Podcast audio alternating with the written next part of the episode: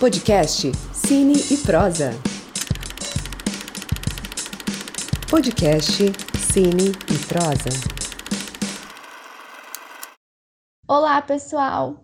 Bem-vindos à nossa terceira edição do Cine Prosa, podcast realizado pelo Cineclube Roncador da Universidade Federal de Mato Grosso, campus universitário do Araguaia. O Cine Prosa é um espaço para debater e conversar sobre os filmes exibidos em nossa programação. Eu sou a Tainara e neste episódio número 3 vamos falar sobre o curta Vai para o Centro? Uma produção realizada por alunos do curso de jornalismo da UFMT CUA no ano de 2016. Para falar sobre esse trabalho, nós temos aqui o jornalista e diretor Gessé Santos. Oi, Gessé, tudo bem? E aí, Tainara, tudo bem? Eu tô muito feliz de estar aqui com vocês, porque eu acho muito interessante a proposta, né, de debater as coisas que motivaram a produção de cada documentário que vocês exibem. E eu tô muito feliz mesmo, assim, muito grato de estar aqui com vocês, tá? Muito obrigado pelo convite. Gessé, vamos começar falando um pouco da sua experiência como realizador, porque você produziu outros trabalhos. E qual foi o seu primeiro trabalho produzido e quando iniciou o seu interesse pelo audiovisual? Tainara, eu acho que o primeiro trabalho que eu produzi é, nesse segmento de audiovisual, acho que foi em 2015, se eu não me engano, que a gente fez um documentário sobre é, como os moradores de rua é, faziam parte da composição do cenário cultural de Barra do Garças, que é a cidade que a gente mora, né? Na verdade, assim, a proposta era que a gente produzisse algum material que o formato era livre sobre algum tema que também era um tema livre. Então eu poderia, sei lá, produzir uma revista sobre algum tema que tivesse ligado à cultura, claro, né? E aí a gente optou por produzir um documentário revelando os aspectos culturais de Barra do Gás que favoreciam a, a existência ou a permanência ou, ou assim é, a presença de moradores de rua é, na cidade de Barra do Garças, né? E foi uma primeira experiência assim muito massa, porque é, surpreendeu a galera que, que assistiu o trabalho depois, porque muita gente não estava botando fé na gente, né? Eu produzi junto com a Isabela e com a Thalita, que eram duas colegas de, de turma. Eu que dei a ideia de fazer sobre esse negócio dos moradores de rua, e muita gente não estava botando fé, porque a galera fala assim, já sei que, que morador de rua tem a ver com cultura. Porque a galera tem aquela ideia de que cultura né, é só música, é arte, é. Enfim. E a gente conseguiu fazer um trabalho muito legal. O Gesner gostou bastante, que era o professor, a turma gostou bastante. Tanto que futuramente, eu acho que em 2016, a gente foi premiado num projeto itinerante do FICA, que é o Festival Internacional de Cinema e Vídeo Ambiental, né, que agora não existe mais mas que era um dos principais festivais de cinema ambiental que existia no Brasil e na América Latina. E aí a gente foi premiado e foi o que hum, assim deu aquele start, né, nessa meu, nesse meu meu desejo de fazer documentários. O meu interesse pela pelo audiovisual ele surgiu na verdade fora da universidade no começo de 2015, eu já comecei a trabalhar numa empresa de, de fotografia e videografia. E lá, o primeiro contato que eu tive com audiovisual foi com filmagem de casamento, né? Que é um formato bem diferente de documentários. Mas aí o gosto pelo audiovisual já me pegou ali. E aí foi o que me levou na faculdade a sempre estar tá, é, buscando alguma coisa para produzir audiovisual. A galera até ficava me zoando, porque nas viagens que a gente fazia, eu sempre pegava a câmera e ficava filmando tudo que acontecia, sabe? E nem sempre, pela correria da faculdade, eu sempre trabalhava também, nem sempre eu tinha tempo de editar todo, todo aquele material que eu filmava. E tudo isso porque eu gostava do audiovisual mesmo, eu gostava desse negócio de filmar, de você captar os momentos ali, sabe? Tudo isso era muito importante para mim. Neste trabalho, a pergunta vai para o centro é muito comum entre os universitários da UFMT aqui no Araguaia. Conta pra gente como foi construir o curta, como surgiu a ideia, quais foram as dificuldades a partir do que você pensou, se teve uma pesquisa prévia ou se você foi fazendo tudo empiricamente. Conta pra gente. Tá. Eu acredito que a percepção empírica, né, ela é o pontapé, o pontapé inicial de, de qualquer trabalho que um documentarista se propõe a fazer, né? Porque como o documentário ele é uma captura subjetiva da realidade, né? Ou pelo menos é isso que é essa vertente que eu acredito, né? Acredito e defendo. É, eu acredito que é, é crucial que o documentarista tenha essa sensibilidade para perceber o mundo que cerca ele, né? E essa sensibilidade para perceber de uma maneira diferente do que as outras pessoas percebem, né? De maneira mais autêntica possível. Né? Então começa por aí. Eu penso que a, a, a percepção empírica ela é a alma do negócio ali do documentarista. A ideia do Vai Pro Centro ela surgiu justamente disso. Né? A carona ela é algo tão comum para os estudantes da UFMT que muitas vezes ali dentro, dentro do espaço da universidade, entre os estudantes, entre a comunidade acadêmica, você tem uma sensação equivocada de que essa cultura da carona ela é algo natural em todo lugar do mundo, né? E não é. A gente sabe que não é. Né? Em outros lugares, aqui mesmo do Brasil, você sai ali de Barra do Gás, sai daquele eixo Barra do Gás, Aragace e Pontal, você já percebe que a cultura da carona não é algo tão forte assim. Se você vai então para os grandes centros, aí que você vê mesmo que o negócio, o buraco é bem mais embaixo. Mas assim, o meu intuito com o documentário, na verdade, não era amedrontar, nem, nem causar nenhum nenhum tipo de repúdio a essa cultura da carona, né? Na verdade, era, era demonstrar essa, revelar, né, essa natureza ambígua da carona. Que natureza ambígua é essa? É que de um lado tem essa, se revela essa bondade de querer ajudar alguém e de outro lado esse perigo de você embarcar numa viagem com alguém que é desconhecido para você, né? E ali, até na exibição do nosso trabalho, eu lembro que teve uma discussão sobre isso. Uma estudante lá que estava como convidada na turma, ela falou que não estava entendendo se a, o meu trabalho era uma crítica à carona ou se era, é, tipo assim, algo que estava enaltecendo, né? Vamos dizer assim, uma ode à carona, né?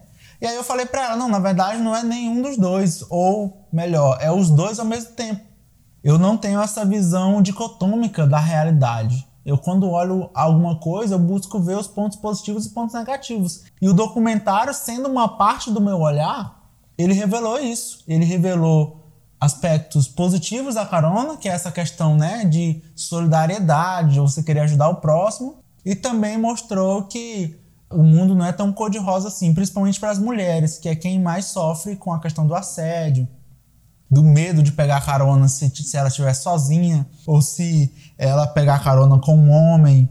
É, a, a, proposta do trabalho foi justamente assim apresentar a, nature, a, a realidade com as suas contradições e com as suas né, os seus pontos positivos e os seus pontos negativos. Aí tu também me perguntou se, se qual que era a maior dificuldade, né, meu maior desafio é, o meu maior desafio, eu digo que é na produção mesmo. Na verdade, assim, como na maioria das vezes a percepção do objeto é a minha percepção, a minha equipe ela não fica tão engajada quanto eu na produção do documentário. Porque ela não está conseguindo ver que o nosso trabalho é tão assim, eu não queria dizer tão genial, mas assim, tão, tão legal quanto é, sabe? Quase todo o trabalho que eu vou fazer é, eu vejo em algo normal do cotidiano algo muito interessante a ser explorado. E às vezes a minha equipe não está conseguindo ver essa, esse ponto tão interessante com os mesmos olhos que eu estou vendo. E aí acaba que eu não consigo engajar a minha equipe tanto quanto eu fico engajado na produção. Entende? Aí às vezes eu acabo quase metendo os pés pelas mãos porque eu, eu, eu pego as coisas para fazer. Então eu quero fazer a parte de áudio, quero fazer a parte de direção, quero fazer a parte é, da, da videografia, aí eu quero editar e eu quero, entendeu? Eu quero assumir todas as funções. Isso, na verdade, não é o ideal. Né? O ideal é que uma equipe trabalhe em harmonia, em conjunto, né? Só que, mesmo quando eu tenho os argumentos listados e discriminados ali, eu às vezes não consigo fazer com que a equipe veja o espetáculo do nosso trabalho antes dele ficar pronto. Aí depois que fica pronto, todo mundo vem realmente, caramba, o G7 tinha razão. esse tema que a gente se dispôs a abordar é realmente muito interessante, essa abordagem realmente foi muito interessante. Né? Aí depois está pronto, todo mundo né, reconhece. A gente aprende, Gessé, que um documentário mostra uma perspectiva da realidade e tem uma intenção. Até mesmo pode ajudar nas transformações. Neste sentido, você viu alguma mudança depois da produção do trabalho? O material chegou a algum gestor, seja da UFMT ou da própria cidade de Barra do Garças? É, na verdade, as intenções de um documentário elas são plurais, né? Vamos dizer assim, elas são diversas. Porque se você for pensar numa perspectiva pedagógica, o documentário ele cumpriu uma finalidade ali que era a de ensinar a, os alunos a, a produzirem documentário. Porque esse documentário, eu não lembro se já foi citado, mas ele foi produzido dentro de uma disciplina né, na universidade. Então ele cumpriu essa finalidade pedagógica. Mas eu penso que para além dessa finalidade pedagógica e para além dessa finalidade, é, vamos dizer assim, de denúncia, né, que você sugeriu na pergunta, ele tinha na verdade uma finalidade de, de reflexão, né? eu não queria dizer intelectual, mas assim, uma reflexão sociológica sobre esse fenômeno que acontece. Então, a carona, ele é um fenômeno que acontece e que muitas vezes, por acontecer de maneira repetitiva, ele passa invisível aos nossos olhos. Entende? Então, na verdade, não é, aí eu volto àquela questão, né? Não era uma denúncia para que algo fosse, alguma, alguma providência fosse tomada depois daquela denúncia. E também não era uma homenagem, uma, uma ode, algo assim a, a, a exaltar a carona, né? É, na verdade, era uma revelação de é uma revelação de um acontecimento que não precisava ser revelado. É quase a ideia do comentário, né? Uh, o que, que é o comentário por definição? O comentário por definição é você dizer pela primeira vez algo que já foi dito antes. O meu documentário, o Vai para o Centro, ele na verdade ele era um comentário sobre a realidade, porque as pessoas, pela minha percepção, já tinham deixado invisibilizar esse acontecimento, esse fenômeno que acontece, que é a cultura da carona.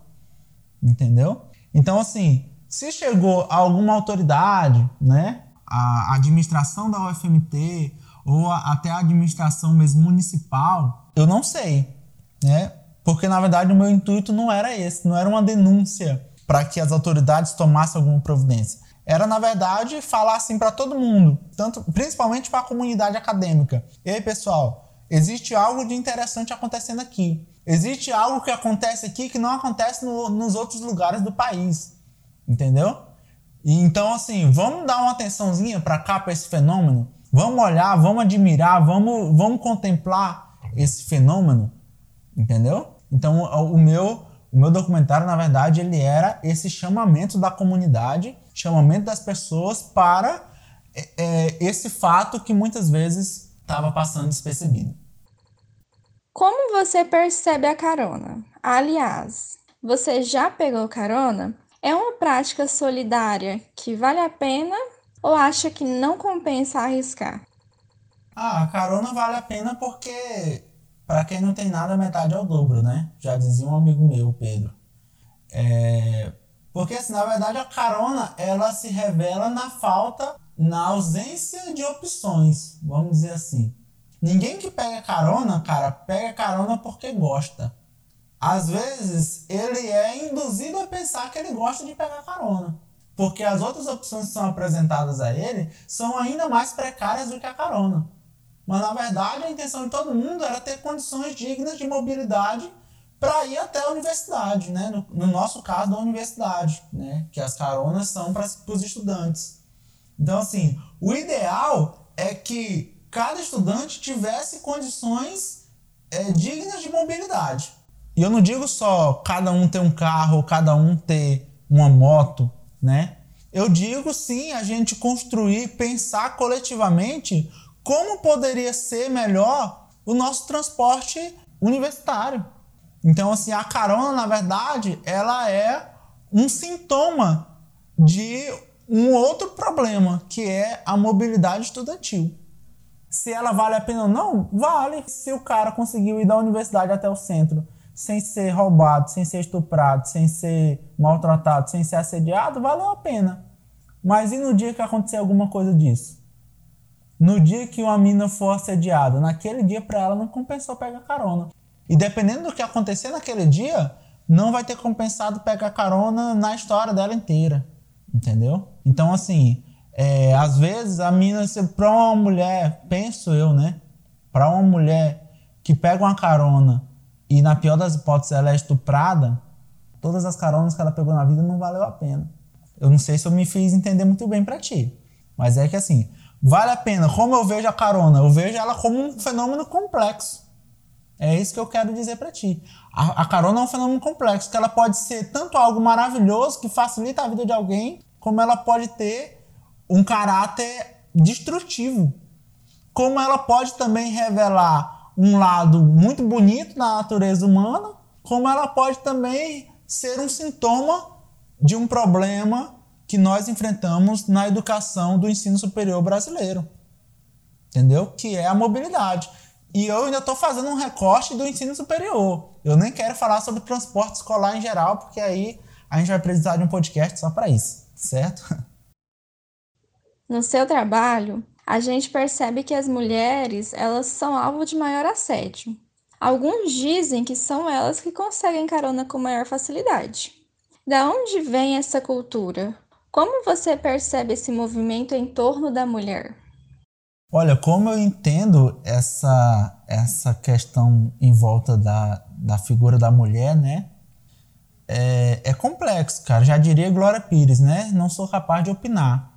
Porque é muito complexo você pensar, porque existe uma estrutura machista por trás disso, existe uma cultura da economia é, vamos dizer assim, da economia dos interesses, se nós podemos chamar assim. Eu conheço casos, cara, de pessoas que se conheceram pegando carona e tiveram seu rolo, tiveram seu namoro, né? Tiveram sua história amorosa juntos. E ok, certo? O que existe é um jogo de interesses onde o cara muitas vezes quer usar a carona como uma moeda de, de vantagem, vamos dizer assim. Então é por isso que é preferível, na minha perspectiva, que o cara que dê a carona se coloque no lugar dele no sentido de você quer dar carona porque você tem uma alma boa, então seja apenas isso. Só que na realidade a gente vê que não é. Inclusive já conheci meninas que gostavam de pegar carona para conhecer cara, entendeu? Conhecer os caras que estão dando carona para elas. Então, assim, é muito complicado. A gente poderia só falar, só se conter a estrutura machista, que é o que favorece a questão do assédio. Né? Só que eu penso que essa questão da carona, ela vai além disso, sabe? Ela, ela transborda essa questão do machismo. Eu acho que o machismo aí, ele é apenas um dos elementos de toda uma estrutura que é muito complexo para a gente conseguir avaliar, tomando por base só esse recorte da carona. Porque eu digo que vai além. O jogo de interesses ali vai além. A carona ela é usada só como meio, só como moeda. Entendeu? Existem outras coisas que estão inerentes ali, né? A construção da imagem, né? Quando eu citei ali que eu conheci meninas que gostavam de conhecer os caras, é, não é só por causa da carona em si, né? Porque não era só uma carona. Uma coisa é o cara dar uma carona de palio, outra coisa é o cara dar uma carona, sabe, de caminhonete. E aí você percebe que existem é, elementos culturais aí que se manifestam. Né? Existe o machismo, existe a cultura do interesse, existe a cultura da construção da imagem do homem. A construção da imagem do cara que dá carona é muito mais atrativa do que a construção um cara que está lá pedindo carona do teu lado. Ou seja, é complexo. Quando eu falo que eu não sou capaz de opinar, não é só porque eu quero usar o meme, é porque realmente essa reflexão ela tem que ser feita de maneira séria e aprofundada, levando em consideração um conhecimento que eu não tenho. Eu não fiz uma pesquisa sociológica aprofundada sobre essa questão, todas essas questões que eu estou levantando para ti, né? A questão da construção da imagem do homem, a questão dos interesses nas relações interpessoais, a questão do machismo, a questão do assédio. Cada tema desse requer um estudo aprofundado E essa questão da minha. Esse retrato que eu fiz da carona, na verdade, ele foi um retrato, mas ele é um mosaico de todos esses elementos. Complexo o suficiente para eu dizer que eu não sou capaz de dizer o que esse fenômeno da carona representa para essa questão da mulher. Eu não sei definir qual é a dinâmica desse diálogo entre as pautas da mulher e o recorte da carona. Para finalizar o nosso bate-papo, que por sinal muito interessante sobre parte do que acontece sobre a vida universitária, diga pra gente, para além da dificuldade de ir e vir dos estudantes pela falta de transporte ou o custo dele, o que mais te chamou a atenção em relação ao desafio ou aos desafios do estudante na universidade aqui no Araguaia? Eu acho que o que mais me chamou a atenção nessa questão, depois de produzir o documentário, foi a questão da, da desigualdade, porque revelou um aspecto socioeconômico do perfil dos estudantes da UFMT que, para mim, é muito chocante e ao mesmo tempo muito interessante. A gente olhar como é tão desigual algumas pessoas terem acesso à mobilidade, outras não e outras terem acessos em níveis diferentes, né? Tem gente que pega uma carona, mas poderia, sei lá, pegar um mototáxi. Outros chegam na, na universidade de caminhonete. Outros chegam num carrinho popular. Então, assim, essa questão da desigualdade, eu acho que ela, ela você consegue perceber ela nessa questão da carona, mas ela perpassa vários outros aspectos da vida estudantil de um universitário do campus da Araguaia da UFMT entendeu? Então, eu penso que a desigualdade, ela se fosse, se eu fosse para resumir é, os problemas que, que o campus universitário enfrenta é, entre a comunidade estudantil, eu diria que a desigualdade é a maior delas. Né? Aí você vai pegar vários recortes. O da carona é um deles, o da política alimentar é outro, né? É, o do acesso a, a, a, ao próprio conhecimento também existe uma questão da, da, desigualdade. Tem gente que consegue comprar livros, tem gente que só consegue pesquisar na internet, tem gente que não tem nem acesso à internet. Tem gente que não consegue ter um notebook para estudar, tem gente que, é, por mais que a universidade tenha biblioteca, tenha computadores lá, muitas vezes a desigualdade ela é tamanha que o estudante ainda é lesado na vida estudantil por não ter acesso a coisas que para outras pessoas é normal. Eu conheço estudantes de engenharia civil que já foram reprovados em disciplinas porque a matéria exigia o uso de softwares que o computador, os computadores da universidade não suportavam e o estudante em questão não tinha dinheiro para comprar um notebook ou um computador que suportava o software que estava usando na disciplina. Entende?